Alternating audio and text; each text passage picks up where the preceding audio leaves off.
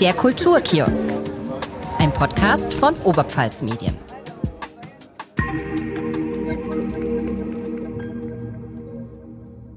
Herzlich willkommen zu einer neuen Folge vom Kulturkiosk, ein Podcast von Oberpfalz Medien. Ich bin Lisa Sebald und mir gegenüber sitzt heute meine Kollegin Kira Lorenz. Hallo. Bei uns im Studio ist Lars Mekal, gebürtiger Regensburger und Regisseur sowie Drehbuchautor. Sein neuer Kurzfilm Erinnerungen einer vergessenen Kindheit hat sogar bei einem Filmfestival in San Diego den Preis für den besten Drama-Kurzfilm bekommen. Worum es in dem Film geht, welche Geschichten Lars sonst noch erzählt und bei welchem Oscar-Preisträger er schon zu Hause war, erzählt er heute im Podcast. Schön, dass du da bist. Wie alt bist du? Wohnst du noch in der Oberpfalz? Und wie kam es dazu, dass dein Film in Amerika so gut ankam? Also erstmal vielen Dank für die Einladung. Ich freue mich total, dass ich hier bin. Und ich glaube, ich war das letzte Mal in Weiden als Kind. Ganz kurze Anekdote, weil ich habe früher im Verein Schach gespielt und da ist man durch die ganze Oberpfalz irgendwie gepilgert und ich glaube, das war in Weiden. Aha. Unter anderem, öfter auch. Ja. Richtig cool, dass du dann extra für uns hierher gekommen bist. Also ich bin 32, äh, ich lebe in Mainz, bin aber gebürtiger Regensburger und äh, ja, ich wohne hier nicht mehr, aber ich sehne mich sehr zurück in die Heimat. Und ähm, genau, ich bin 2018 nach Mainz umgezogen, um mein Masterstudium ähm, in Richtung Film zu machen. Und äh, ja, seitdem bin ich äh, nicht mehr hier wohnhaft, aber ich sehne mich sehr zurück, muss ich gestehen, gleich zu Anfang. Und wegen meinem neuen Film, wie kam es dazu, dass der in Amerika lief? Ja, der Film ist fertig geworden und man schickt den Film an Festivals, man reicht die ein und dann guckt man halt, wie die Resonanz ist, äh, wo man eingeladen wird und wir haben die Weltpremiere in San Diego auf dem Filmfestival feiern können. Und so kam es dann dazu. Wir wurden eingeladen. Ich wollte unbedingt zur Weltpremiere auch in Persona da sein und bin dann mit meiner Partnerin hingeflogen. Ja, bietet sich ja an jetzt auch nach Corona wieder. Genau, Kann man das genau. ja machen.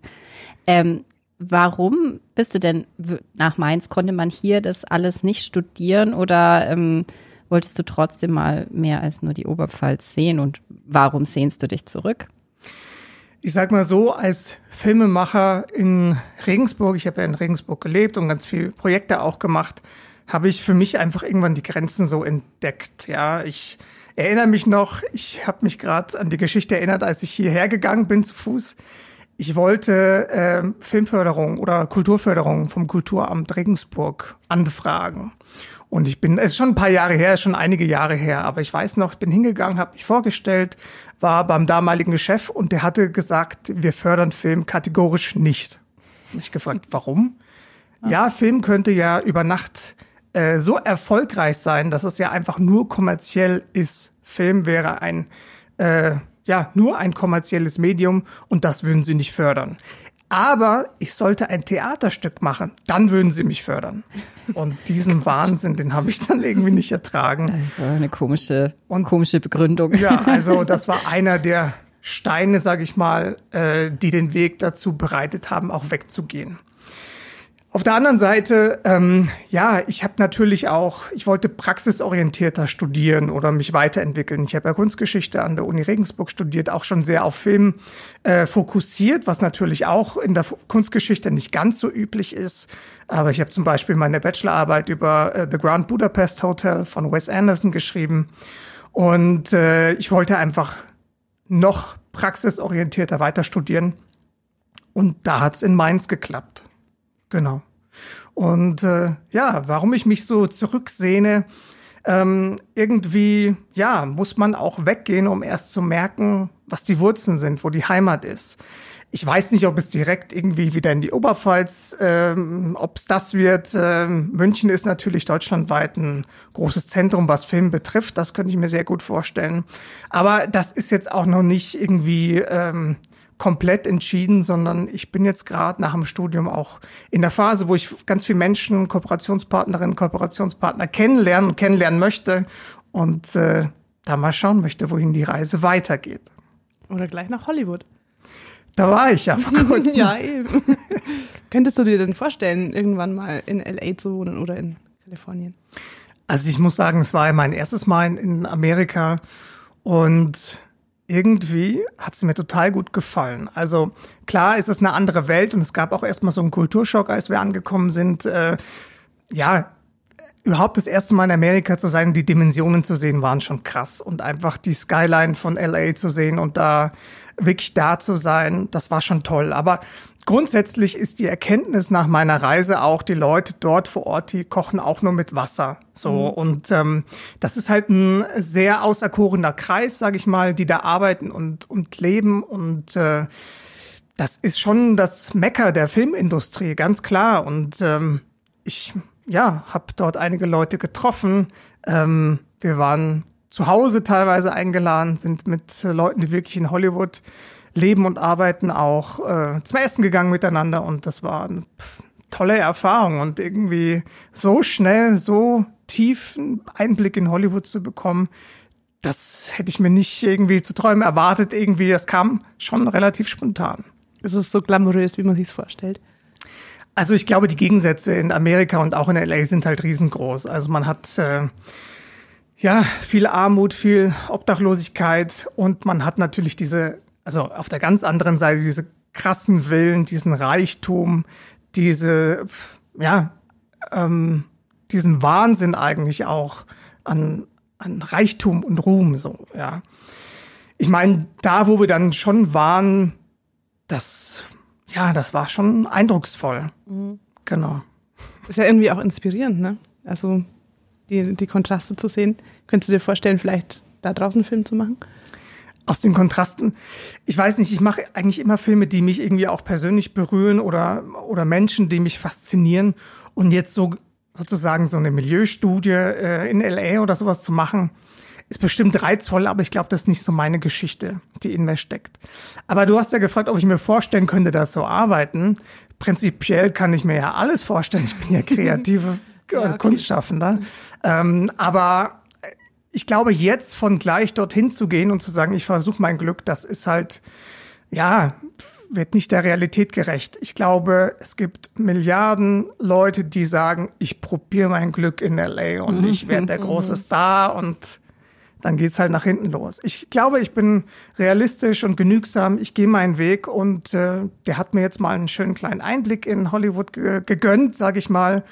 Äh, ich wurde auch vor Ort gefragt, ob ich mir das vorstellen könnte, aber ich lasse das jetzt erstmal äh, langsam anrollen, was das betrifft. Okay. Wolltest du denn eigentlich schon immer Filme machen? War das schon immer dein Traumberuf? Ich würde sagen, nein. Ähm, als ich ein Kind war, ich wollte immer Künstler werden im Sinne von Maler, also zeichnen oder Gemälde machen. Und äh, ich habe, ich glaube, das erste Kreative, was ich gemacht habe, ich habe ganz viel gezeichnet und gemalt und stundenlang und eigene irgendwie Comics auch gezeichnet ab einem gewissen Alter und habe immer so dieses ähm, ja dieses darstellerische auch sehr genossen. Und äh, je älter ich geworden bin desto mehr hat sich das auch weiterentwickelt.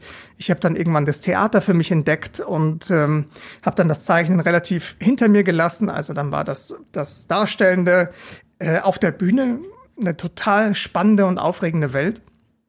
Und ich kann mich erinnern ich habe in Neutraubling äh, angefangen. Mein bester Freund hat da bei einer Amateurbühne gespielt und ich habe da zugeguckt und habe gedacht, Mensch, ich will dabei sein. Und dann habe ich äh, beim nächsten Stück mitgespielt, hatte einen Satz und das Jahr drauf hatte ich dann die Hauptrolle. also das war natürlich eine explosionsartige ähm, Erkenntnis, so diese Welt von Theater, was man da machen kann. Aber der, dieser, dieser Prozess ging noch weiter. Ich habe äh, während meiner Schulzeit als junger Erwachsener auch viel Musik gemacht. Ich habe eine eigene Band gehabt, wir haben selber Songs geschrieben. Ich habe gesungen, habe Gitarre gespielt, Schlagzeug gespielt. Also es ging irgendwie in ganz viele verschiedene Richtungen. Und irgendwann mit 20 oder so habe ich mir meine erste Filmkamera gekauft und habe angefangen, mh, Gedichte, die ich selber geschrieben habe. Ich habe auch schon immer geschrieben, Kurzgeschichten, Gedichte, die irgendwie zu verfilmen, habe mich an die Donau gesetzt, habe die irgendwie rezitiert und äh, das zusammengeschnitten. Und äh, da war, sag ich mal, die Stunde, wo ich Film für mich als, als Kunstmedium so selber wahrgenommen habe. Und dann kam schon der Wunsch zu sagen, das mache ich. Und äh, ja, und jetzt bin ich hier. Also seitdem ist natürlich schon einiges an Zeit nochmal vergangen, aber ich glaube, da war so die, ja, meine Stunde, wo ich gemerkt habe, Film ist es.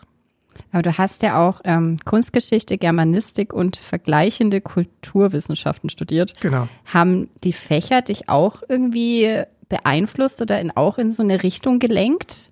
Absolut, ja. Also ich genieße das sehr, ähm, sage ich mal, einen wissenschaftlichen Background zum Thema ja Kunst oder oder allgemein kreativen Sachen, die wir alle irgendwie konsumieren, ob das Literatur ist, ob das äh, Museen sind.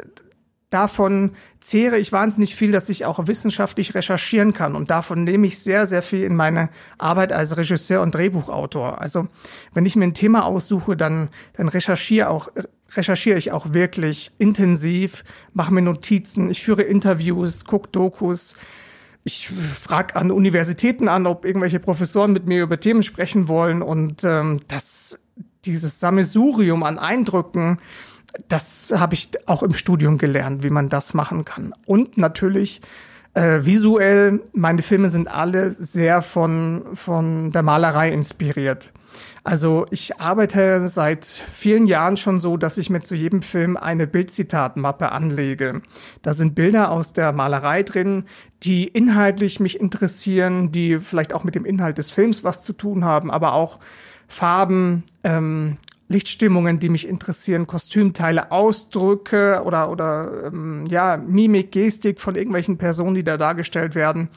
Und diese Filmmappe, diese Bildzitatmappe, die inspiriert mich dann immer sehr in der Visualität meiner Filme. Also bei meinem neuesten Film ist es äh, zum Beispiel Jan Vermeer. Also es geht dann auch oft um Figuren, die äh, an Türrahmen sind oder äh, in Türrahmen eingerahmt sind, Lichtstimmungen. Äh, Caspar David Friedrich ist eigentlich wie immer äh, bei Filmen von mir ein Thema. Also diese zentrale Rückenfigur auch. Und ähm, ja, also ich lasse mich auch nachhaltig von meinem Studium äh, in Kunstgeschichte sehr sehr beeinflussen. Und äh, ich glaube, dass ich da sehr viel gelernt habe und dass das auch keine, in Anführungszeichen, jetzt irgendwie verschwendete Zeit für mich mhm. war, weil ich ja jetzt praxisorientierter Filmemacher, Regisseur bin, sondern ich, ich profitiere nach wie vor sehr davon, dass ich mich ernsthaft mit Kunst äh, auseinandergesetzt habe. Ja, man sieht es dir auch an. Also unsere Hörer sehen es leider nicht, aber der Lars hat heute ein T-Shirt an, wo lauter, äh, ich weiß gar nicht, Männer drauf sind, gemalte Männer. Was ist das? Also ich kann jetzt, ich kann dir tatsächlich gar nicht den Künstler sagen oder den Titel des Bildes. Ähm, aber ja, ich äh, finde auch die Kleidung, die man trägt, ist ja auch irgendwie eine Leinwand, wo man äh, Motive, wo man Kunst darstellen kann. Und da habe ich mehrere solcher Beispiele in meinem Kleiderschrank. Ähm, und ich glaube, ähm, ja, das gehört auch zu meinem Kunstverständnis dazu. So, ja. Und äh, ich ziehe mich gerne so an. ich finde es cool, ja. Ja, ich auch. ähm, ich habe tatsächlich auch in Regensburg Kunstgeschichte und vergleichende Kulturwissenschaft studiert. Ah ja? Jeweils ja, bloß ein Semester. ähm, warum hast du keine Medienwissenschaft gemacht? Weil ich kann mich noch erinnern, mhm. gerade in der Kulturwissenschaft haben alle die Kombi Medienwissenschaft und Kulturwissenschaft mhm. gemacht. Gute Frage. Ich kann es, glaube ich, gar nicht mehr so beantworten. Also entweder war es tatsächlich so, dass ich in einem Jahrestonus war, also so halbsemestermäßig, dass Medienwissenschaft gerade nicht an der Reihe war. Das könnte das sein. Aber Kunstgeschichte war für mich eigentlich schon ähm, entschieden sozusagen. Germanistik hat mich halt von der Literatur immer extrem interessiert. Und ich weiß nicht, mich hat es irgendwie nicht nach Medienwissenschaft so gezogen. Und äh, ja, und vergleichende Kulturwissenschaft war dann auch irgendwie ein sehr interessantes Spannungsfeld da, dahingehend. Es war nur schade, dass es irgendwie nach zwei Semester durch war, so als Nebenfach. Ich hatte alle Kurse mhm. schon zusammen und dann war es irgendwie schon vorbei. ja, das fand ich tatsächlich auch. Also ich habe das im ersten Semester angefangen und ich konnte mir darunter gar nichts vorstellen, aber es war mhm. was komplett anderes, als ich dachte. Da ging es sehr viel mehr um ja, Traditionen und so. Ja, um, ja. um die so okay, das ist vollkommen ab vom Thema, aber warum es äh, ein Heiliger Abend gibt und ein Silvester und so, weil mhm. das ja quasi der Abend davor ist und ja, ist egal. ich muss dir sagen, solche Themen interessieren mich halt auch, weil mhm. mich die Gesellschaft als solche auch sehr interessiert. Mhm. Wie leben wir Menschen miteinander zusammen? Warum leben wir so miteinander? Wollen wir in Zukunft weiterhin so miteinander umgehen, miteinander leben? und solche Traditionen, was ähm, das auf sich hat, ja, wie man im 19. Jahrhundert Weihnachten gefeiert hat oder mhm. sowas, finde ich grundsätzlich schon spannend. Also ich habe auch ein sehr großes historisches Interesse, würde auch sehr gerne mal inhaltlich bei einem Film äh, eine gewisse, eine historische ähm, Ära beleuchten und ähm, ja, also ich glaube, man muss einfach neugierig auf die Welt sein, um Geschichten auch erzählen zu können. Ich sehe mich einfach primär als Geschichtenerzähler. Und ähm, ja, jeder von uns ist Geschichtenerzähler. Wenn du äh, deiner Bekannten, deinen, deinen Freunden erzählst, hey, ich habe gestern dies und das erlebt, dann hat das auch einen Spannungsbogen und einen Höhepunkt und eine Pointe vielleicht. Und ich glaube, wir Menschen, wir lieben das einfach, spannende Geschichten von unseren Mitmenschen zu hören oder auch selber zu erzählen, ja, weil wir Emotionen hervorrufen, weil wir, weil wir Spannung hervorrufen, weil wir mehr über uns lernen.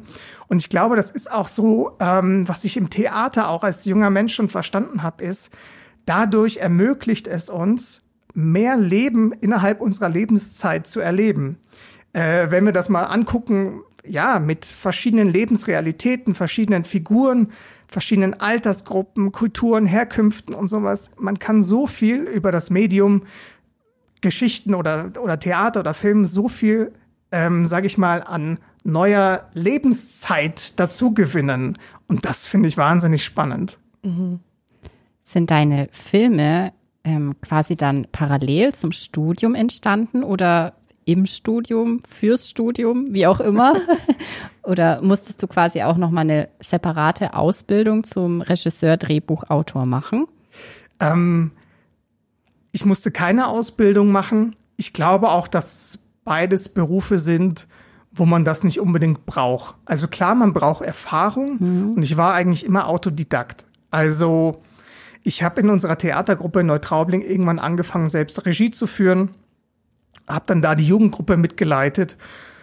Und jedes Stück, jedes Projekt, was ich gemacht habe, das hat mich weitergebracht. Und von daher, ich glaube, ich habe einfach immer Projekte gemacht, auch mehrere parallel. Ich erinnere mich, dass ich in der Schule drei Theaterproduktionen gleichzeitig hatte und Boah. sehr wenig Schlaf. Das glaube ich. und ich glaube auch, dass meine schulischen Leistungen damals darunter gelitten haben, dass ich so viele Projekte hatte. Ich war auch mit meiner Band bis ein Uhr morgens irgendwie im Tonstudio und ich habe noch einen Aufsatz, einen Deutschaufsatz schreiben müssen. Habe ich gemacht und bin dann in die Schule gegangen. So, ja. ähm, aber ich glaube, mein, meine Stärke war einfach immer machen und im Prozess des Machens zu reifen, besser zu werden. Und äh, während, meines Bachelor, während des Bachelorstudiums, das hat keine Berührpunkte gehabt mit Film, mit dem selber Film schaffen. Also inhaltlich schon, sich mit Film äh, wissenschaftlich zu mhm, beschäftigen, ja. aber jetzt nicht, dass ich selber Filme abgeben musste oder so. Und das habe ich parallel gemacht. Also ich habe äh, Doppelleben geführt als äh, Studierender und als Filmemacher und ähm, habe einfach nicht genug bekommen. Im Master in Mainz hat sich das natürlich geändert. Da musste ich dann projektbezogen auch äh, Filme machen und äh, für Studium. Und äh, mein neuester Film ist ja auch mein Masterabschlussfilm. Genau. Und damit habe ich dann meinen Master abgeschlossen. Spielst du noch Theater? Nee. Okay. ist dann doch ein bisschen zu viel, oder? Also ich, äh, mich sehnt auch sehr zum Theater zurück. Und ich glaube vielleicht, wenn man ähm, irgendwann mal ein Standing hat, dass man sagen kann, ich hätte gerne einen Ausflug zum Theater, wo darf ich denn? Vielleicht kommt das irgendwann mal so, mal sehen. Aber dann würde ich das sehr, sehr gern machen. Und ähm, ich liebe das Theater. Es sind auch irgendwo meine Wurzeln, wo, wo es mich wieder zurückzieht. Es gibt Stücke, die ich unbedingt irgendwann mal inszenieren will, aber noch nicht die Gelegenheit dazu hatte. Und äh, ja, also aktuell spiele ich sowieso eigentlich nicht mehr. Ich habe ja früher äh, angefangen als Schauspieler. Ich wollte immer Schauspieler werden, habe mich auch an Schauspielschulen beworben, deutschlandweit. Mhm. Ich hatte 14 Vorsprechen äh, innerhalb von zwei Jahren. Ich bin währenddessen richtig krank geworden, Mandelentzündung gehabt und es ist nicht weggegangen. Und ich habe auf Antibiotika dann vorgesprochen und was weiß ich. Es war eine extrem harte Zeit, vor allem auch permanent einfach Ablehnung zu erleben. Mhm. Ähm, ich entspreche vielleicht nicht dem der 0815 äh, Erscheinung eines deutschen Schauspielers, wie auch immer. Ich, äh, diejenigen, die mich jetzt nicht sehen können, ja, ich bin ein bisschen fester, ich bin ein bisschen kleiner vielleicht, aber egal, es hat nicht geklappt und es lag auch nicht daran, sondern es hat einfach nicht geklappt. Aber damit als Person fertig zu werden, zu sagen, die wollen mich nicht oder das funktioniert nicht und trotzdem an seinem Traum dran zu bleiben und an sich zu glauben, dass diese zwei Jahre an äh, Niederlagen hat mir so eine dicke Haut verpasst, ähm, dass ich sagen kann, ich glaube felsenfest an mich. Ich mache das.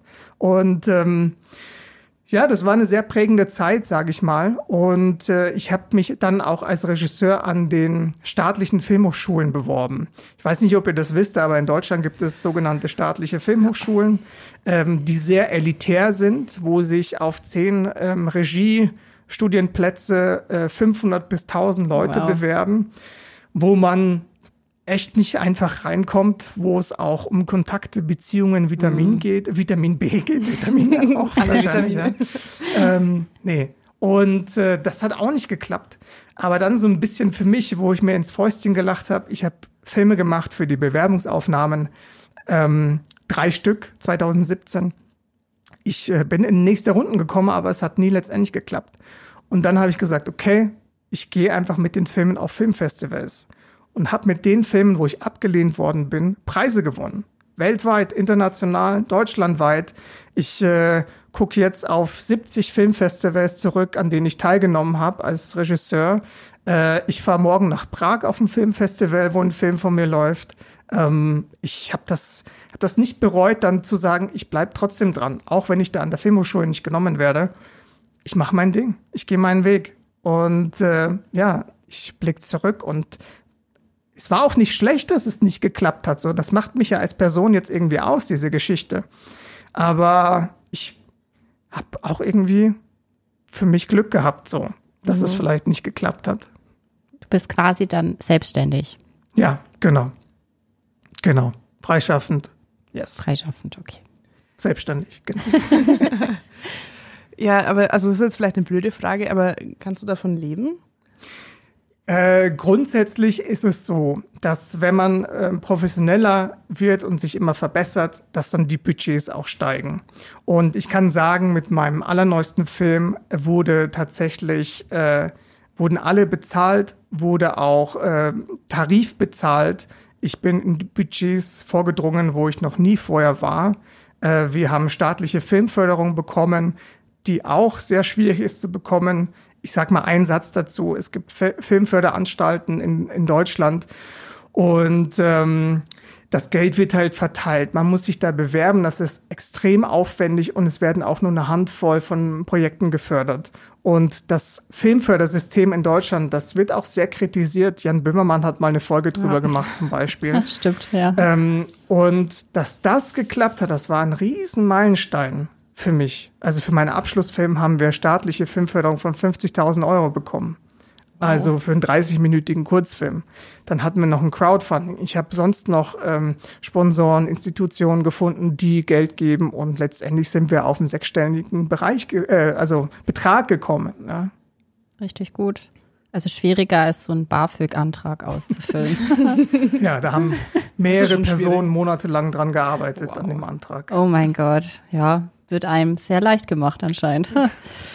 Aber lass uns doch mal über deinen neuen Film reden. Worum geht's da? Erinnerung einer vergessenen Kindheit. Ähm, es handelt von dem elfjährigen Niklas und Niklas lebt mit seinen Eltern, die beide suchterkrankt sind. Also das Thema Alkohol, das Thema Spielsucht äh, spielen da eine Rolle und äh, wir begleiten Niklas in seinem Alltag und sehen, wie es ihm geht und wie das Verhältnis zu seinen Eltern ist und wie er sich dabei fühlt. Und ähm, ja, ich wollte in den Zentrum des Films ähm, Kinder von Suchterkrankten stellen, weil es ja oft in Medien, in Büchern, in Filmen immer um die Suchterkrankten selber geht. Aber dieser Blick auf Angehörige von Suchterkrankten, wie die sich fühlen, wie es denen geht und in dem speziellen Fall auch Kinder, den elfjährigen Jungen, das hat mich sehr interessiert, zumal ich auch selber das erlebt habe. Also der Film basiert äh, auf autobiografischen Zügen und äh, ich habe als Filmemacher immer so oder als Regisseur, als Autor, ich suche mir immer Geschichten irgendwie aus, die mich persönlich berühren. Es muss nicht eins zu eins sein, dass ich alles selber erlebt habe. Ich meine, das ist ja auch begrenzt so ein Menschenleben, ja. Aber ich habe zurück in meine Vergangenheit geguckt und äh, habe gedacht, okay, es gibt dieses Thema, ich habe sehr wenig darüber gesprochen in meiner Vergangenheit und jetzt ist die Zeit gekommen, sich dem zu stellen. Und es war auch nicht einfach, das Drehbuch zu schreiben. Ich habe 2019 angefangen und äh, ja, auch keinen beschönigenden Blick dann in die Vergangenheit und sich wirklich zu sagen, sei ehrlich auch zu dir selber, wie hast du es erlebt? Und anhand dieser Retrospektive habe ich dann das Drehbuch geschrieben. Es sind Situationen dabei, die sind eins zu eins, es sind Situationen dabei, die sind einfach dramatisiert ähm, oder adaptiert ja, ein Film hat eine gewisse, eine gewisse dramaturgische Struktur und sowas. Und äh, dann ist dieser Film rausgekommen, der ein absolutes Herzensprojekt auch von mir ist.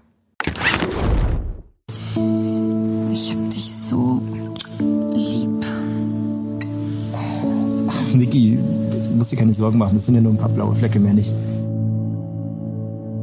Weißt du, Niklas, das Leben hat auch mal schlechte Tage.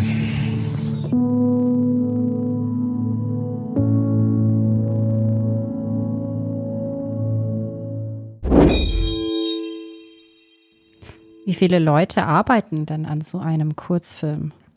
Also, das kann von einer einzigen Person sein. Also, wenn es halt, wenn man sich selber vor eine Kamera stellt und äh, auf Record drückt, ne, kann das ja auch ein Kurzfilm sein, der toll ist, der keine 10.000 Euro Budget braucht, sondern der einfach überzeugt, weil er ein gutes Schauspiel oder ein gutes, eine gute Geschichte hat.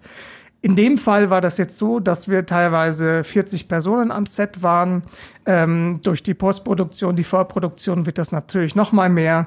Ich würde mal sagen, summa summarum, ich habe es jetzt nicht nachgezählt, aber so in den Credits sind bestimmt so 60, 70 Personen, äh, die daran aktiv mitgearbeitet haben. Und das ist wirklich der Film, der die professionellsten Umstände hatte, die ich jemals erleben durfte. Also mit einem Filmkomponisten zu arbeiten, der wirklich ähm, tolle, tolle andere Filme sozusagen dafür die Musik geschrieben hat. Ähm, ja, also von vorne bis hinten waren es wahnsinnig tolle und schöne Rahmenbedingungen, dieses Projekt zu machen. Und ich bin einfach nur sehr, sehr dankbar, dass auch die Produktionsfirma Map Media und der Produzent Nico Drago mit mir diesen Weg gegangen sind. Also ohne die hätte ich das nicht geschafft. Und ich glaube, das Projekt hat sich ähm, dadurch auch hochgeschraubt und hat sich weiterentwickelt. Und Film ist nie eine, Eigen also eine Leistung von einer einzelnen Person. Film ist immer Teamarbeit.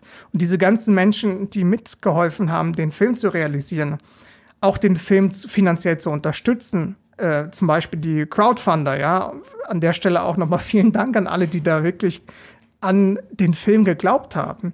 Ähm, die tragen alle dazu bei, dass dann ein Film rauskommt am Ende. Deswegen, wie viele Personen immer dran arbeiten, das ist natürlich, hängt immer von der Größe des Films ab. Aber das war schon das größte Projekt, was ich jemals gemacht habe. Wo kann man den Film denn anschauen? Also aktuell hat er jetzt erstmal die Weltpremiere in LA, nee, in San Diego, in Los Angeles, äh, sind wir dann danach gereist, äh, gefeiert. Und jetzt steht erstmal dann die Deutschlandpremiere an. Und äh, wir sind gerade dabei, äh, ja, auf Filmfestivals äh, in Deutschland uns zu bewerben, den Film einzureichen. Da gibt es bis jetzt noch keinen Premierentermin, aber ich bin sehr zuversichtlich, dass es das Jahr äh, dann soweit ist und dann melde ich mich gerne nochmal und dann gebe ich Bescheid. Gerne. Ja, voll gerne. Ich würde ihn auch gern sehen. Ja, du hast ja schon äh, so eine so eine Art Mappe geschickt mit Szenenbildern. Genau. Fand ich schon schon interessant. Mhm. Der Film soll natürlich ähm, auch noch breiter gestreut werden. Wenn dann die Deutschlandpremiere auch rum ist, ähm, Filmfestivals wollen oft so ein Exklusivrecht, also dass sie die ersten sind, die deinen Film gezeigt haben. Ähm, ja, was natürlich auch toll ist und es gibt ja wirklich, wirklich riesige, tolle, renommierte Filmfestivals, die dir eine Bühne bieten, was fantastisch ist. Und was aber auch geplant ist, dass der Film in der Suchtprävention eingesetzt wird. Hm in Schulen gezeigt wird, in der Erwachsenenbildung, in der Ausbildung von Fachkräften zum Thema Sucht, vielleicht auch im Fernsehen gezeigt wird, Streaming-Anbieter. Das ist alles jetzt eine Sache. Da wird man sehen müssen, wohin die Reise mit dem Film auch geht und ja, was, was möglich ist damit. War das von vornherein schon so ein bisschen deine Intention, dass das auch so als Präventivfilm quasi gezeigt wird? Absolut. Also die Thematik da ich ja vieles davon selber so erlebt habe, war oder mein Eindruck war damals so, ich habe keine Person gehabt oder Institution, die mir damals geholfen hat. Es sind natürlich vier Jahre seitdem vergangen, ist klar. Aber diesen Dialog zu haben, auch in der Gesellschaft, dass man sich darüber unterhält und sowas, es ist ja immer noch so tabubehaftet, über Sucht, über Alkoholismus zu sprechen. Das wird, da wird oft einfach weggeschaut, äh, die Augen werden davon verschlossen, davor verschlossen. Und es war schon mein, eins meiner innersten Ziele, die, ja, Menschen über diese Thematik sprechen zu lassen. Und ich muss auch sagen, je weiter ich ähm, die Idee vorangetrieben habe, ob das jetzt Leute vom Team sind oder Leute, die irgendwie von dem Film mitbekommen haben, es haben sich wirklich viele Menschen bei mir gemeldet, die gesagt haben, Lars, bei mir war das auch so. Ich habe das auch erlebt.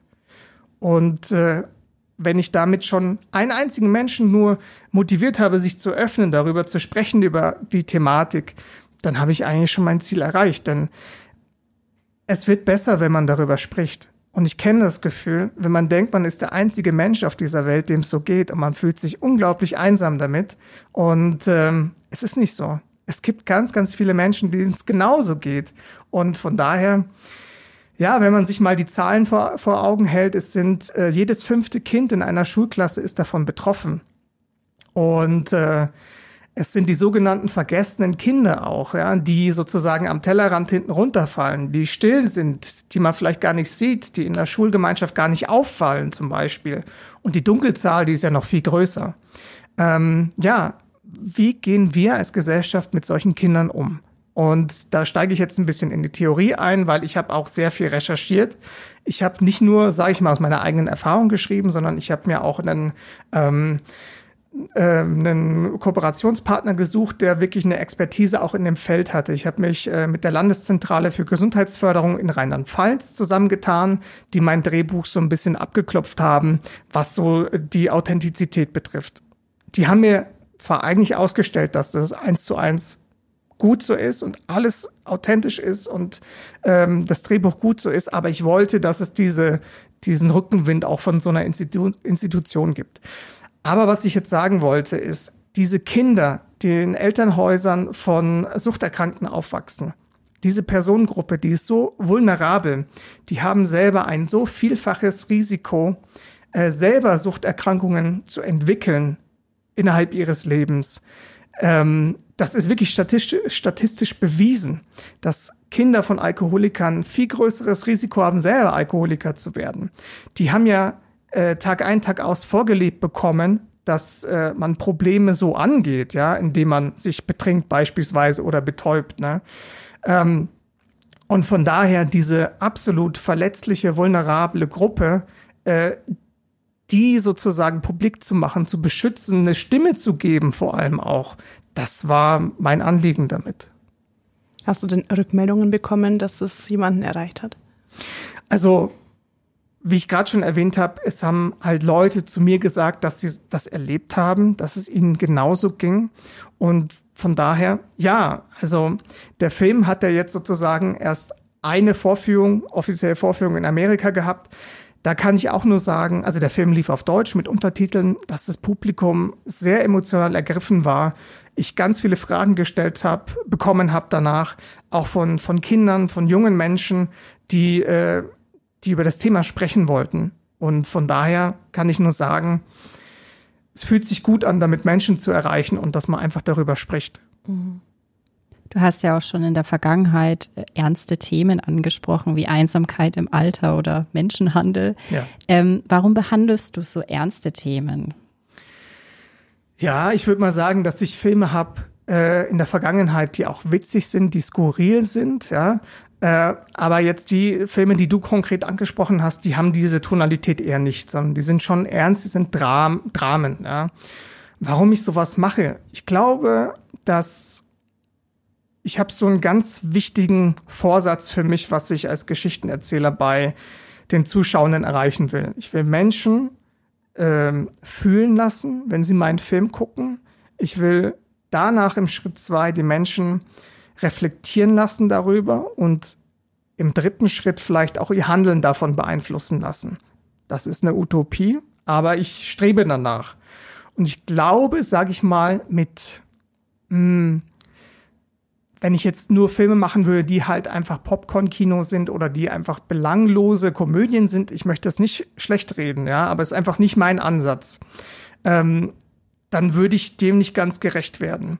Und warum ich mir dann schwere Themen aussuche, es gibt jetzt bei jedem Film eigentlich konkrete Beweggründe, warum ich das ausgewählt habe. Du hast gerade gesagt, Einsamkeit im Alter. Da habe ich das Tagebuch meines Opas gefunden, der gestorben ist, als ich ein kleines Kind war, der geschrieben hat, dass er einsam war.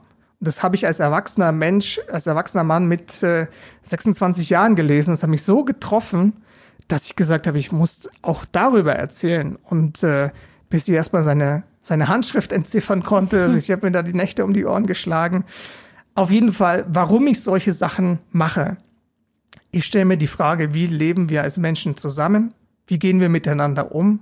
Wie wollen wir miteinander in Zukunft umgehen? Und ich finde auch diskriminierte Gruppen, Menschen, die benachteiligt werden, die aufgrund von ihrer Hautfarbe, ihrer Herkunft, Sexualität, ihrer Religion benachteiligt werden, diskriminiert werden. Ich finde, das ist so, so meine menschliche Pflicht auch, gegen Diskriminierung anzukämpfen, dass ich sage, ich muss das machen. Das ist auch meine Art und Weise, mich politisch zu engagieren, indem ich Filme mache, wo ich zum Beispiel Misch Missstände aufzeigen kann. Und ähm, ja, also ich glaube, ich mache auch sehr gerne witzige Sachen, wo man auch wirklich herzhaft lachen kann. Aber selbst in diesen Filmen steckt eigentlich auch immer eine existenzielle Frage dahinter. Zum Beispiel ähm, der Film Herr Hermann Mann, der ähm, damit endet, dass der Protagonist einen Herzinfarkt hat und stirbt. Und die Leute lachen dabei. Im Kino schallendes Gelächter. Ja? Aber damit zeige ich eigentlich so, manchmal ist es auch zu spät, über Dinge reden zu können, weil wir alle sind vergänglich. Und ich erzähle auf visueller Ebene, dass das Pärchen, um das es geht, die haben ein Kind verloren, da ist eine Schwangerschaft, hat nicht geklappt. Und der Mann geht so damit um, die Frau damit so, in dem konkreten Fall, ja. Und dann stirbt er. Aber ist natürlich witzig inszeniert, ja, und äh, ein bisschen skurril gemacht, so dass man lacht und vielleicht dann aber doch nachdenkt, was das jetzt eigentlich bedeutet für mein eigenes Leben. Herr Hermann Mann lief die Straße entlang.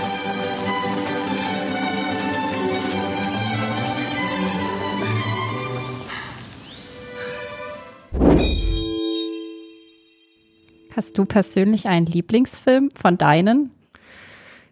Das ist eine schwierige Frage. Ich würde sagen, nein.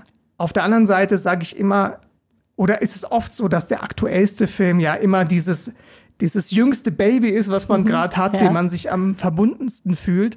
Und ich sehe meine Filme auch immer so als Lebensphase von mir. Ich verknüpfe immer Filme mit meinen Lebenssituationen damals. Und deswegen habe ich auch kein gutes Gefühl danach zu sagen, Mensch, der Film, den mag ich nicht mehr, weil ich da filmisch, handwerklich noch nicht so weit bin, sondern ich genieße die auch, auch die ganz alten Sachen, wo ich sage, Mensch, da, da war ich so und so ein Typ und war so drauf und ich sehe das in diesen Filmen für mich, dass ich das immer wieder gerne gucke.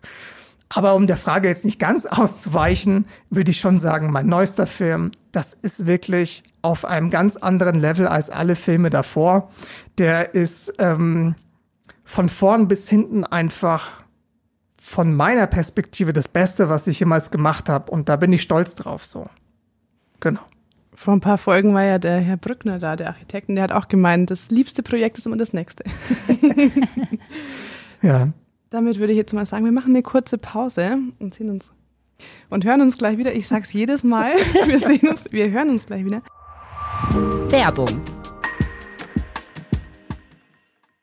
Äh, Leon, was machst du eigentlich beruflich? Ich mache ein Studium und Volontariat bei den Oberpfalzmedien und kombiniere das miteinander. Mhm. Also ich bin bloß Volontärin. Was heißt bloß? Ich bin die klassische Volontärin. Ich mache das seit äh, über einem Jahr jetzt. Das dauert zwei Jahre. Und das kann sich immer niemand drunter was vorstellen. Ich werde ganz oft gefragt, Volontär, das machst du, da kriegst du aber kein Geld dafür, oder? Das ist ja freiwillig. Da darfst du ja auch nur Kaffee kochen. Ja, nee, das ist überhaupt nicht so. Äh, es ist, es heißt zwar, also voluntary freiwillig, ist aber nicht freiwillig, sondern also, Man naja, muss einen Vertrag ich, dafür ich, ich unterschreiben. Werd, ich werde nicht gezwungen. ich mache das schon auch gerne. Aber es ist kein Praktikum, es ist eine Ausbildung, sowas in der Art. Dauert aber nur zwei Jahre. Man macht es normalerweise nach einem Studium Äh, oder zumindest nach dem Abi. Normalerweise hat man auch journalistische Erfahrung und Praktika oder freier Mitarbeiter war man auch vorher. Ich war vorher kein, ich hatte vorher überhaupt nichts mit Journalismus zu tun. Ich hatte auch gar nichts mit Journalismus zu tun, sondern ich habe Autos repariert früher mal. also ganz was anderes. Ja, aber ich habe halt, also du hast auch ein Praktikum gemacht, oder? Genau, ja. Genau, und dann sind wir hier mit reingekommen es macht tatsächlich viel Spaß. Und wenn ihr Lust habt, mal in den Journalismusberuf reinzuschnuppern, dann könnt ihr euch auch gerne für ein Praktikum bewerben. Mhm. Was ihr euch unterm Volo auf jeden Fall vorstellen könnt, ist, dass ihr hier eigentlich wie ein voller Mitarbeiter behandelt werdet Absolut, ja. und sofort eigentlich vollkommen in den Redaktionsalltag einsteigt.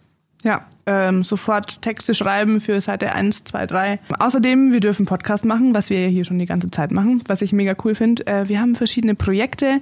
Jetzt letztes Jahr hatten wir zum Beispiel ähm, Runter von der Couch und Zeit für Pride. Da bitte auch mal reinhören, das ist richtig cool geworden. Ja, und auch sonst dürfen wir alles ausprobieren, was wir gerne wollen und was halt für den modernen Lokaljournalismus wichtig ist.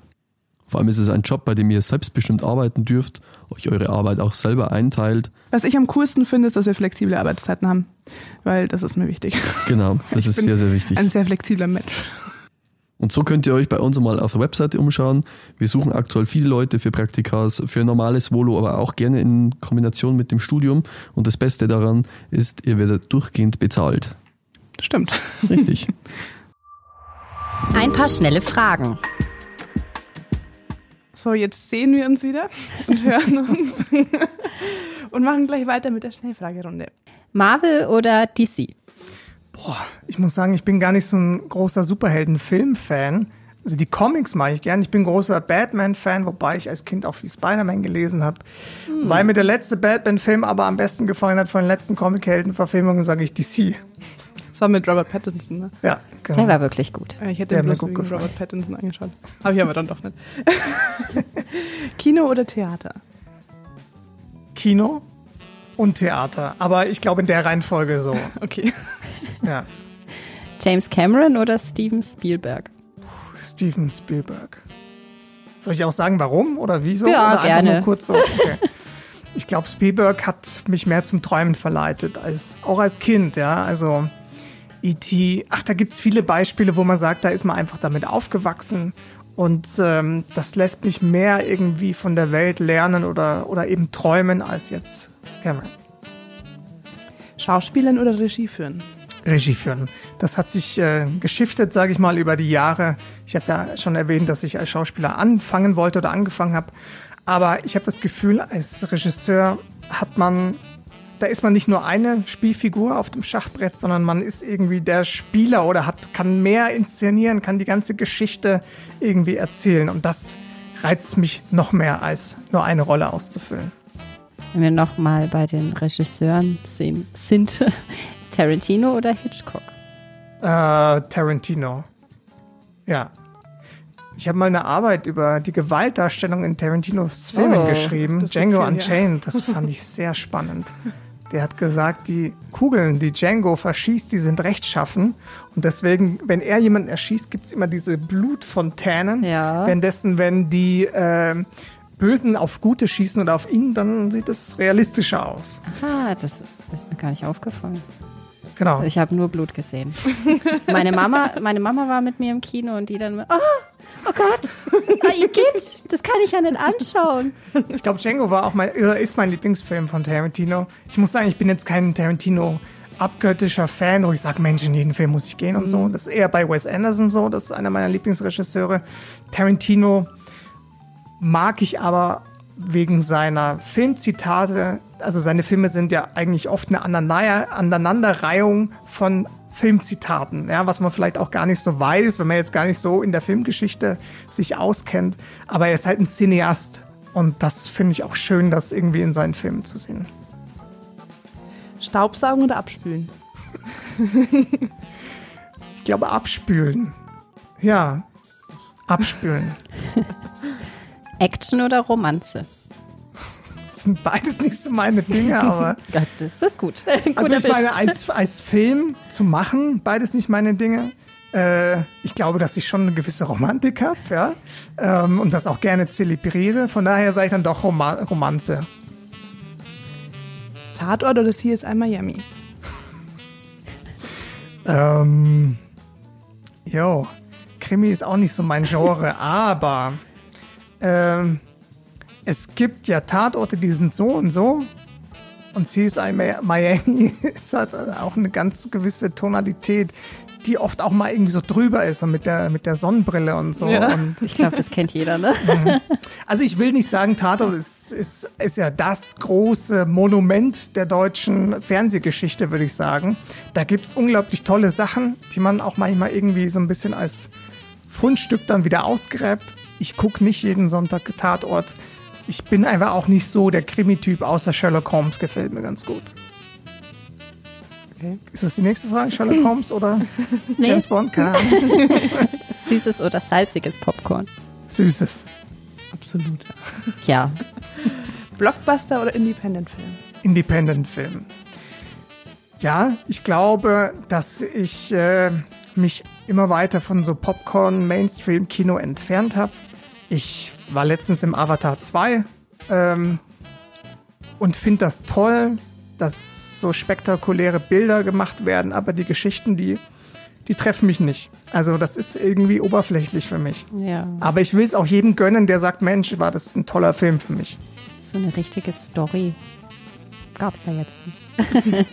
Es gab eine Story, Aber- es wurde viel mit Stereotypen ähm, erzählt, sehr amerikanisch auch, Hm. auch viel mit Militarismus und sowas. Aber ich will da jetzt nicht zu sehr in die Analyse gehen. Da habe ich jetzt aber die perfekte Anschlussfrage.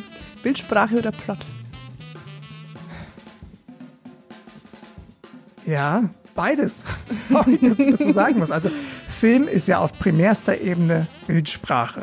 Man könnte ja auch Filme gucken ohne Ton und man würde grundsätzlich durch die Bilder ja schon verstehen, was passiert. Dem zugrunde liegt aber dann doch der Plot, also die Geschichte, was denn passieren wird. Und wenn ich mich mal drauf zurückbesinne, ist, glaube ich, das ist auch so ein, so ein Regelsatz aus der Filmemacherperspektive. Ein schlechtes Drehbuch kann nie einen guten Film ergeben, aber ein gutes Drehbuch kann ein guter Film sein, wobei auch ein gutes Drehbuch schlecht verfilmt werden kann.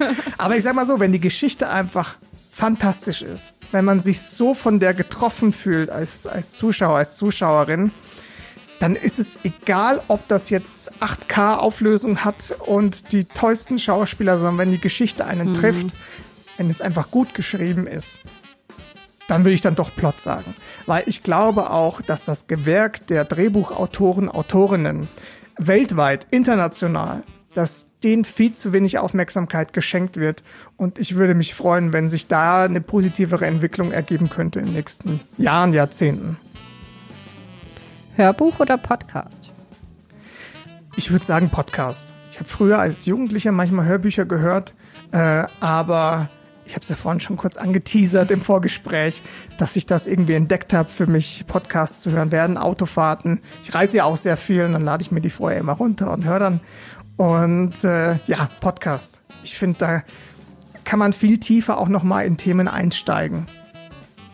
So wie jetzt. So wie jetzt, genau. Disney oder Anime? Da muss ich auch sagen, als Kind habe ich sehr viel Anime geguckt. Und von daher, Disney ist halt auch irgendwie so ein multi großer Konzern, der auch irgendwie seine Kinder frisst oder alles andere irgendwie so, äh, ja, in sich aufnimmt. Ich glaube, dass beide Sachen nicht mehr so mir selber entsprechen. Ähm, mit Anime, mit Dragon Ball und so bin ich halt auch aufgewachsen. Ja, das war schon cool. Aber dann würde ich vielleicht doch Disney sagen. Also wenn man jetzt auch vielleicht Disney Plus mal anguckt als Streamingdienst, da gibt's dann schon auch wieder immer wieder tolle Filme. Ich finde auch zum Beispiel Animationsfilme, die auch für Kinder gemacht sind, unglaublich toll, weil, also gibt's natürlich solche und solche, aber wenn ich äh, Encanto zum Beispiel anschaue, das ist einer der neuesten, der ist mit so viel unglaublicher Liebe gemacht und lehrt mich so viel übers Leben an sich. Äh, ich komme auf Disney irgendwie jetzt mit dieser Begründung zurück. Ja. Germany's Next Topmodel oder der Bachelor? Kann ich nächste Frage sagen? Früh oder spät aufstehe? spät aufsteher und spät ins Bett gehe. Ich bin so eine Nachteule. Also früher habe ich, ich beginne jede oder ende jede Frage, führe weiter aus mit früher. Ne? Aber ich habe unglaublich gerne in der Nacht äh, geschrieben.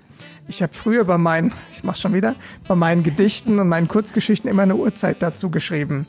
Und das ist immer so zwischen 1 Uhr und 5 Uhr gewesen. So. Und da habe ich das echt zelebriert, viel zu schreiben. Ich habe auch so, ich habe ein, ein Lyrikbuch äh, so geschrieben. Genau. Und den Deutschabsatz nach der Bandprobe. Genau. ja, stimmt.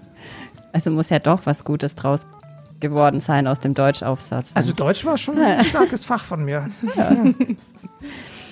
Ich glaube, ich wollte ihn ausschreiben, weißt du? Ich wollte nicht am nächsten Tag dann sagen, ach, ich habe es vergessen mein oder so. Hund sondern, hat's gegessen. sondern ich wollte den wirklich noch schreiben. Ich habe zu den Jungs gesagt, ich schreibe das jetzt noch und alle so, ja, ja, ne, machst du bestimmt. Und dann nein, ich mache das, weil mir macht es Spaß.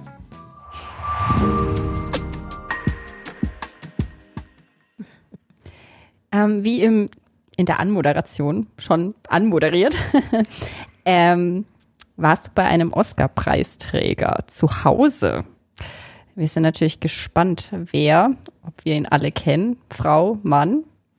Also ihr kennt den Film, für den er ausgezeichnet worden ist, Independence Day. Ja? Mhm.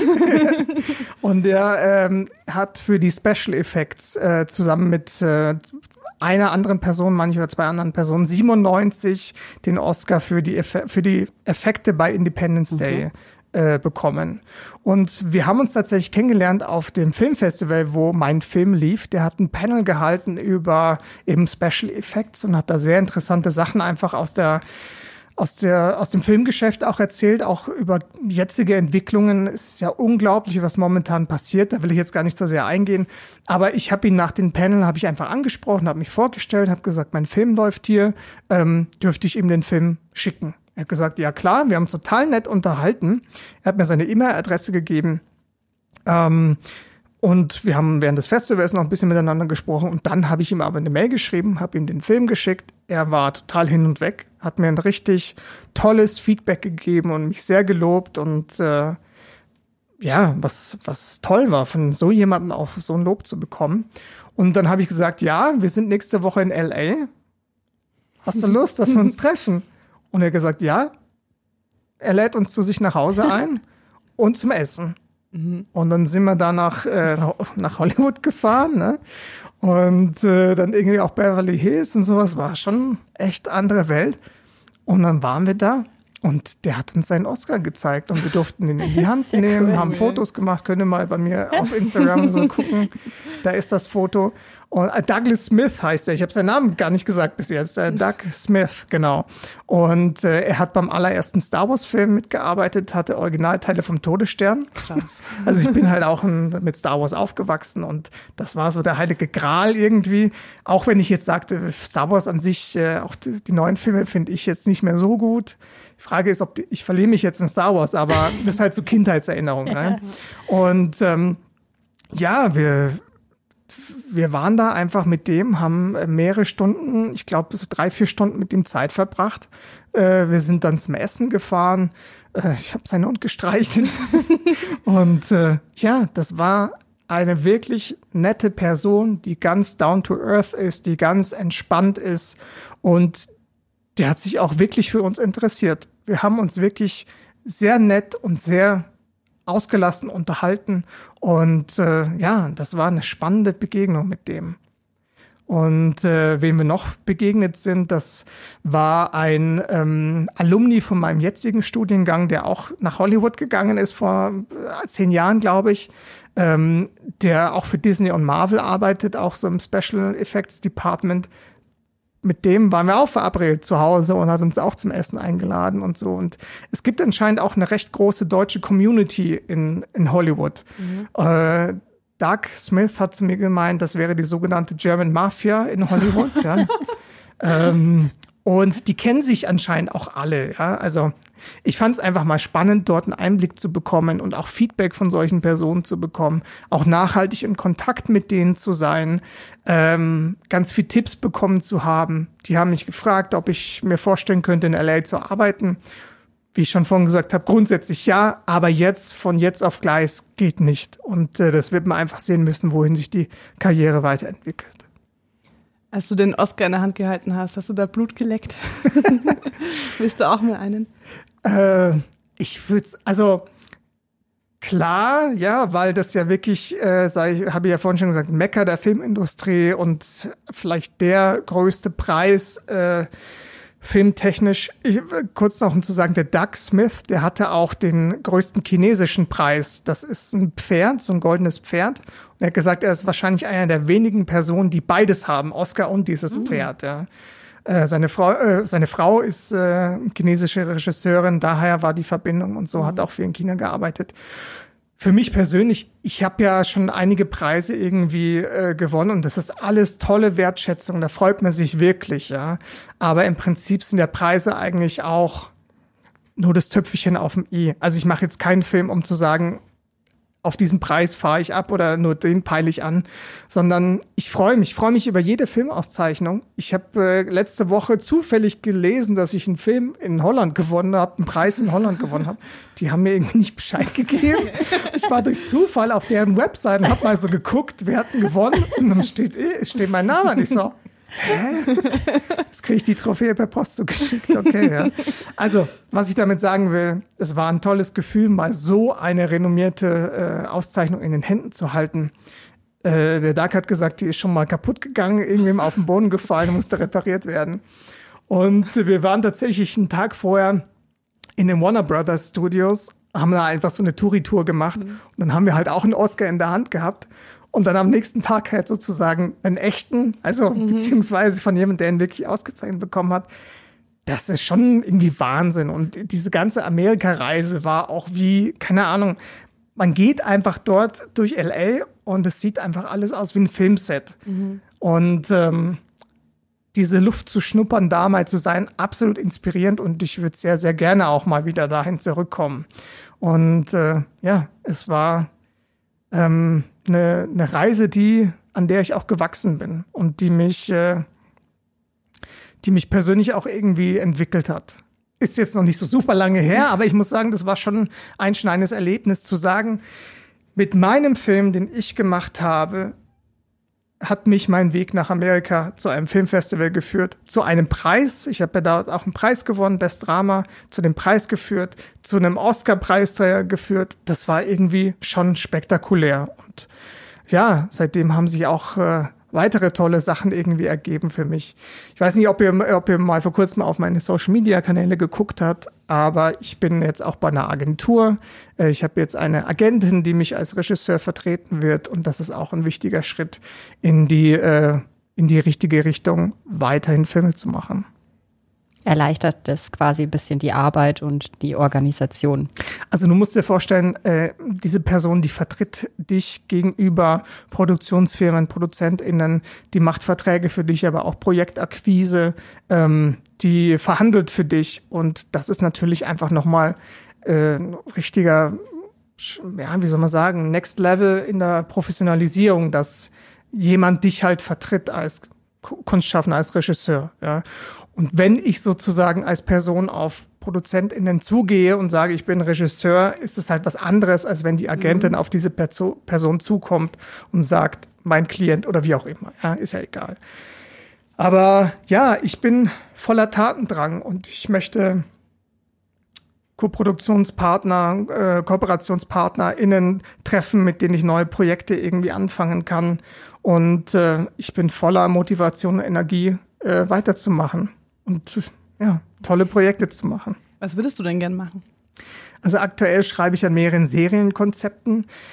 Ähm, es ist natürlich, sage ich mal, so der ursprüngliche Weg nach dem Studium dann erstmal einen Debütspielfilm zu machen, also einen abendfüllenden Film, 90 Minuten oder wie auch immer. Ich glaube aber, dass auch unsere Sehgewohnheiten momentan sich sehr Richtung Serie entwickelt haben. Das muss ich euch ja nicht erzählen äh, mit äh, deutschen Netflix-Produktionen, Amazon-Produktionen. Äh, die öffentlich-rechtlichen machen immer mehr Serienformate. Und da arbeite ich gerade an, an mehreren Sachen. Und ähm, ich habe so einen großen Traum auch für die Zukunft, äh, europäisches Kino oder europäische Serien zu machen.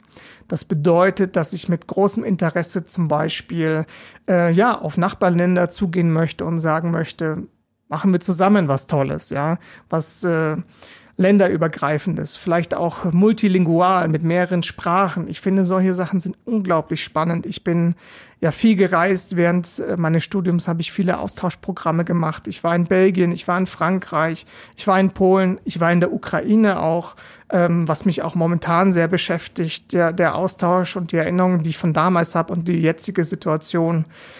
Ich habe 21 zwei Preise in Kiew gewonnen. Ich war im ukrainischen Fernsehen, wurde mit ukrainischen, äh, also hat jemand synchronisiert, was ich gesagt habe. So, ne? Und ja, solche Projekte länderübergreifend voneinander zu lernen, sich zu beflügeln, Geschichten zu erzählen, die sozusagen auch über den eigenen Horizont so hinausgehen. Ja, das finde ich unglaublich spannend. Und äh, ein Serienprojekt geht in diese Richtung. Also es ist tatsächlich was Historisches und äh, würde, ja, sag ich mal, irgendwie ganz Europa in eine Filmhandlung oder Serienhandlung in dem Fall irgendwie zusammenbringen. Und äh, ja, ich daran arbeite ich. Ich kann jetzt noch nicht zu viel davon verraten, ne? aber das würde mir unglaublich viel Freude bereiten. Ähm, also ja, ich äh, freue mich auch sehr auf die Reise nach Prag morgen und bin gespannt, wen ich da kennenlernen werde. Ich treffe mich übrigens dort mit einer ähm, Prager Drehbuchautorin, die ich in San Diego auf dem Festival kennengelernt oh. habe. Ja, das war auch toll. Äh, und jetzt habe ich ihr geschrieben, hey, ich komme nach Prag und wir treffen uns morgen. Also auch super schön, wie man auch dann vernetzt ist über Länder, mhm. über ja, Kontinente voll. miteinander. Und äh, auch in Deutschland. Ich habe so viel Festivalteilnahmen, dass ich sage, hey, wenn ich nach Hamburg äh, fahre, dann kenne ich dort den Regisseur und dann treffe ich mich mit dem und so weiter. Und also ich habe vor, vor kurzem auch mal so Resümee gezogen mit den Filmfestivals. Ich blicke ja auf 70 zurück und es hat mir so viel neue äh, Einblicke gewährt. Ich habe so viele Leute kennengelernt. Ich habe so schöne, tolle Filme gesehen, die ich sonst nie gesehen hätte. Mein Horizont ist dadurch so erweitert worden. Und überhaupt diese Chance zu haben, mit meinen Filmen so viel rumzukommen, das ist ein echtes Privileg. Und da bin ich, bin ich echt dankbar und auch für die unermüdliche Arbeit von Filmfestivals, von den Teams, die das alles, die Filmemacher und Filmemacherinnen eine Bühne geben, eine Leinwand äh, geben und die Filme auch zeigen. Und äh, ja, das ist, ist fantastisch und ich bin einfach sehr dankbar dafür. Vor allem die Kontakte sind ja auch wirklich wichtig, auch für die eigene Karriere. Also sonst ist man ja irgendwie, kennt man ja niemanden und keiner kann jemanden irgendwie empfehlen oder so. Ich meine, da kommst du bestimmt wahrscheinlich auch irgendwie in Kontakt. Ja, absolut. Absolut. Jetzt hast du gesagt, weder Action noch Romanze sind so dein Arbeitsding. Was ist es denn? Das Drama? Ich glaube ja. Also ich glaube, so mein, mein Hauptsteckenpferd ist das Drama. Ich mag auch immer gerne wieder Ausflüge in was äh, Humorvolles, in was Skurriles vor allem auch, ähm, wie ich vorhin schon erwähnt habe. Aber ich glaube, diese Konflikte, also man kann ja schlecht sagen, in Komödien geht's nicht um Konflikte, das ist ja Quatsch. Ähm, aber die Frage ist halt, wie tief man geht. Ja, ich glaube, wenn ich wirklich tolle Komödien mir angucke, da geht's auch immer wirklich um Existenzen. Ja, ähm, zum Beispiel ziemlich beste Freunde, ja, da geht's ja auch, also der Film ist ja witzig, das ist ja echt mhm. zum Lachen an vielen Stellen, aber da geht es ja wirklich um das, um das Leben dieser zwei Personen und das kriege ich damit, das wird da vermittelt. Ähm, und ich glaube, ich möchte einfach nah dran sein an Emotionen, an Menschen, an Schicksalen, an, an Seelenzuständen, an, Atmos an Atmosphäre. Ich liebe es auch, Pausen zu lassen in Filmen, wo man einfach als Zuschauer, als Zuschauerin einfach mal das auf sich wirken lassen kann und sich selber mal spüren kann, sich selber Gedanken machen kann zu, und, und sich Raum lassen, äh, also sich Raum lässt, um selber fühlen zu können dabei. Und ich glaube, da ist das Drama so als Hauptsetting äh, schon mir am nächsten. Aber ich würde auch grundsätzlich alles machen oder Mischformen machen. Ja, ich fände auch total spannend irgendwie ähm, Krimi-Einflüsse mal in eine, in eine Sache mit reinzunehmen. Äh, ich habe jetzt seit ein paar Tagen irgendwie eine Idee, wo Horrorelemente mit in einem uh. Drama und aber auch Witz mit dabei ist. Da mhm. gibt es ja auch fantastische, unterhaltsame Sachen, wo es dann eigentlich mit Horrorelementen auch, auch funktioniert ne? und damit gespielt wird. Das ist natürlich jetzt eine sehr breit gefächerte Antwort, ne? aber Drama ist, glaube ich, so das, was uns, uns Menschen irgendwie zusammenhält, abstoßt voneinander und ja, wo es heiß her um auch Schicksale geht, Emotionen, Seelenabgründe auch. Und was würdest du niemals machen? Ich glaube, so einen reinen Actionfilm, wo geballert wird und Verfolgungsjagden so.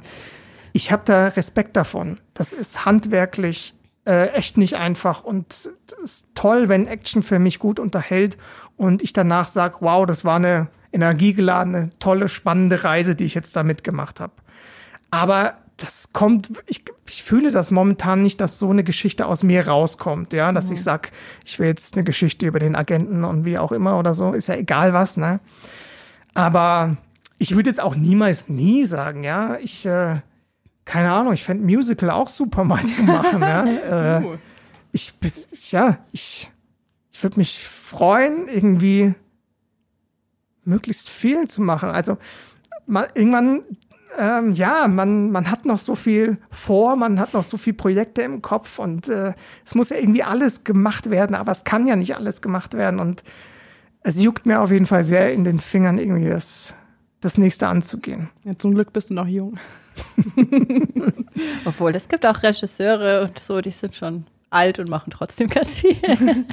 ja, aber ich glaube auch, Regie, äh, Filme zu inszenieren, Geschichten zu erzählen, man reift ja als Mensch, je länger man lebt oder man hat Lebenserfahrungen. Man kriegt ja das äh, Verschiedenste mit, entweder persönlich oder durch Freunde, Bekannte, Familie.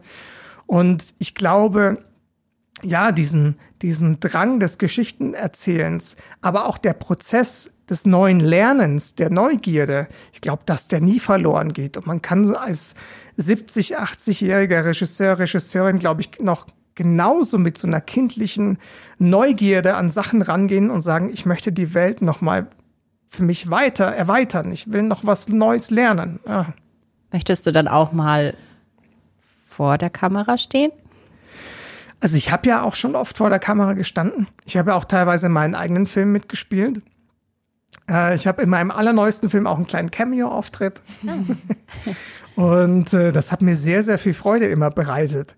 Mm, für mich kam halt irgendwann der Shift zu sagen, ich will auch die Geschichte ganz erzählen. Ich will, ich liebe es auch mit SchauspielerInnen zu arbeiten. Da ich ja diesen Schauspiel-Background habe, habe ich da irgendwie einen ganz anderen Zugang es ist ein Ansatz, zum Beispiel Regisseure, Regisseurinnen so ein bisschen in Kategorien zu unterteilen, was der jeweilige Background ist. Es gibt Regisseure, Regisseurinnen, die sind eher von der Kamera, sage ich mal, sehr inspiriert. Die sind sehr technisch inspiriert, sehr visuell, vom Drehbuch eher kommend.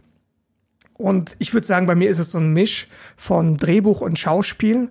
Und ja, ich, finde es unglaublich spannend, auch als Schauspieler, als ich so gearbeitet habe, mit anderen Personen zusammenzutreffen und es, es äh, kommen zwei Künstler, KünstlerInnen auf, aufeinander, äh, begegnen sich und in diesem Punkt entsteht was Neues. Und so gehe ich auch in meine, in meine Arbeitsphilosophie rein, ja. Ich will nicht den SchauspielerInnen sagen, du musst das so machen, sondern ich freue mich darauf, was diese Person mitbringt als, als, als Schauspielerin, als Schauspieler und lass uns zusammen was machen, ja. Und dann entsteht auch wieder was Neues, was Tolles und dieser, dieser Moment des sich Begegnens als, als Künstler oder als kunstschaffende Personen, das finde ich unglaublich spannend und ähm, ja, ich vermisse es schon auch, sag ich mal, selber Rollen zu spielen. Ich habe mich da auch unglaublich, ähm, sag ich mal, ausgelebt und ausgetobt, als ich das eher sozusagen mit dem Hauptfokus gemacht habe. Ich habe ganz viel gespielt. Ich bin äh, in den verschiedensten Produktionen gewesen. Ich habe auch wirklich viel Rollenstudium betrieben. Ich habe mal, ich habe mal einen russischen Gangster in einer Mafia-Komödie gespielt. Ich habe Russischunterricht dafür gehabt und habe mich da wirklich versucht, echt reinzufuchsen. Und ich liebe es, auch in andere Rollen zu schlüpfen. Und äh, wenn mich jemand fragen würde, ob ich bei ihm im Film mitspielen würde, würde ich wahrscheinlich sagen, ja, sehr gerne. Ähm, aber ich gehe jetzt momentan nicht aktiv auf, sage ich mal, Suche oder bewerte mich oder Demo-Tape oder sonstiges. Ähm, ich glaube, wenn mich jemand fragen würde, könnte ich mir das sehr gut vorstellen. ähm, gerade auch vielleicht von Kolleginnen, Kollegen, mit denen ich ja sozusagen über die Regie äh, auch vernetzt bin, wenn da jemand anklopfen würde, äh, sehr, sehr gerne. Ja. Ja, also weil alle, die das hören, ladet den Lars doch ein. Hast du denn irgendeinen Lieblingsfilm oder aktuell Lieblingsfilme, Lieblingsregisseure, wie auch immer? Ich habe es ja vorhin schon angeteasert, also Wes Anderson interessiert mich sehr. Äh, wobei es natürlich da auch zwischen seinen Filmen für mich Abstufungen gibt.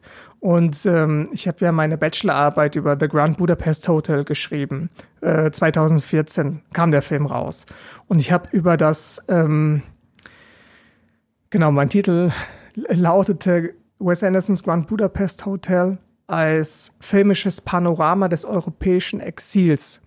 Und er hat sich ja sehr auch, sage ich mal, von Stefan Zweig inspirieren lassen, einem österreichischen Autor, ähm, der zum Beispiel die Schachnovelle auch geschrieben hat. Und in diesem Film steckt so unglaublich viel drin.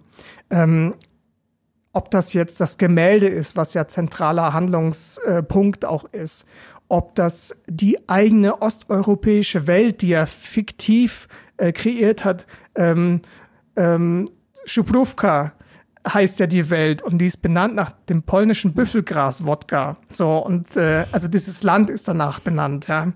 Und ähm, ich finde diesen Film, der ist so gehaltvoll. Ich entdecke immer wieder neue Sachen. Und weil ich ja auch meine Bachelorarbeit darüber geschrieben habe, habe ich den Film, glaube ich, das ist der Film, den ich am meisten gesehen habe, am öftesten gesehen habe, immer wieder. Und ich kann ihn auch immer wieder sehen. Und ich finde ihn grandios. Und ich finde Ralph Fiennes unglaublich tollen Schauspieler.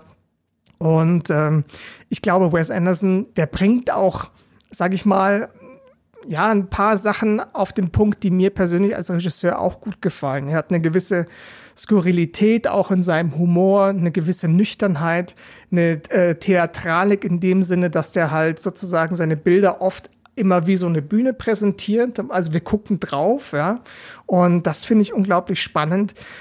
Sein neuesten Film, äh, den ähm, na, äh, French äh, Dispatch, der hat mir nicht ganz so gut gefallen, weil das für mich einfach eine Ansammlung von Kurzgeschichten war, die auch schön sind, aber für mich nicht vergleichbar mit The Grand Budapest Hotel. Und von der Perspektive würde ich sagen, den Film kann ich jeden empfehlen und jeder empfehlen. Ähm, und es ist für mich jedes Mal ein, ein, ein Feuerwerk, diesen Film zu sehen. Und die alten Star Wars Filme kannst du auch empfehlen. Ich glaube, ich glaube ja, das ist ja Star Wars. Ich schaue mir das gerne an, aber das ist natürlich nicht vergleichbar mit Wes Anderson. Es ist eher nee, was, ist was ganz anderes. Es ist eher was, was so was so in der Identität steckt, ja, mit zwei älteren Brüdern aufzuwachsen und die gucken Star Wars und als Jüngster ist man dabei und schläft immer bei Episode 5 ein, weil man einfach noch zu jung ist und dann, ach, das ist wie so eine, ja, das, das sind einfach die Wurzeln auch irgendwo. Und ich muss noch sagen, fantastische Geschichten finde ich auch unglaublich spannend und ich würde sehr, sehr gerne auch in Richtung Fantasy mal was machen. Ich weiß, dass in Deutschland äh, Genre, äh, Serien oder Kino nicht einfach sind. Es gibt es auch fast nicht. Aber ich hätte da so unglaubliche Lust drauf, so diese fantastischen Geschichten zu erzählen in diesem Setting und dann aber nicht an der Oberfläche zu bleiben, sondern wirklich auch in die Existenz, wovon ich vorhin ja schon erzählt habe, da reinzugehen, hätte ich auch große Lust drauf. Und Star Wars ist natürlich sozusagen auch Fantasy in, in Zukunft, ja, also Science Fiction und das finde ich natürlich auch spannend, ja. Aber ähm, ja, ich muss sagen, dass ich, dass ich einfach oft das Drehbuch nicht mehr gut finde. Ich habe auch die Star Wars Serien geguckt, die alle rausgekommen sind, und ich bin, was die Geschichten betrifft, dann doch recht enttäuscht, wobei ich auch immer wieder betonen möchte, Leuten, denen das gefällt, ich will euch das nicht wegnehmen. Es ist toll, dass ihr daran Gefallen findet. Ich fände, ich sehe halt viele verpasste Chancen und möchte mich halt immer sozusagen an guten Geschichten erfreuen. Das ist doch ein schönes Schlusswort. Jetzt habe ich noch eine kurze Frage. Hast du noch einen Kulturtipp für uns? Der Kulturtipp. Ja, ich habe mich ja vorbereitet. Sehr gut. Ich empfehle euch den Film Everything Everywhere at Once, ah, All at Once. Der steht schon auf meiner Wunschliste tatsächlich. Den habe ich im Flugzeug nach Amerika geguckt, auf einem kleinen Display, was natürlich schade ist für so einen Film. aber der hat so eine Durchschlagskraft. Das Schauspiel ist bombastisch. Ich finde die, ähm, die Personen in diesem Film auch unglaublich ähm, authentisch obwohl es dann natürlich auch fantastische, äh, sage ich mal, Formen annimmt, so toll erzählt. Ähm, die beiden Hauptdarsteller haben ja auch äh, Golden Globe ziemlich abgeräumt beim Golden Globe.